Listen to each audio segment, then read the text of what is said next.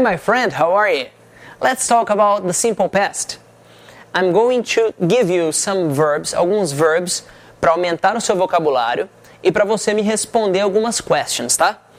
Example: stay. Stay home. Stay home é ficar em casa.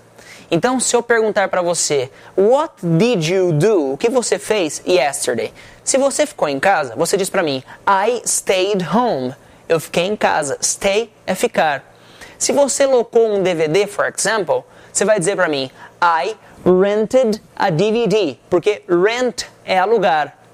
Se você praticou o violão, você vai dizer para mim, I practiced my guitar.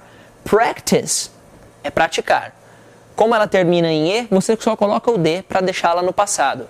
Você vai dizer para mim, se eu te perguntar, What did you do yesterday? Se você praticou seu violão, I practiced my guitar. Or I can ask you, What did you do yesterday? Se você convidou amigos, convidar é invite. Invite significa convidar. Se você convidou amigos para sua casa, você fala, I invited friends to my home. Convidei amigos para minha casa. É, se você ouviu música, você vai dizer para mim, I listened to music yesterday. Se ouviu a rádio, I listened to the radio. Ok?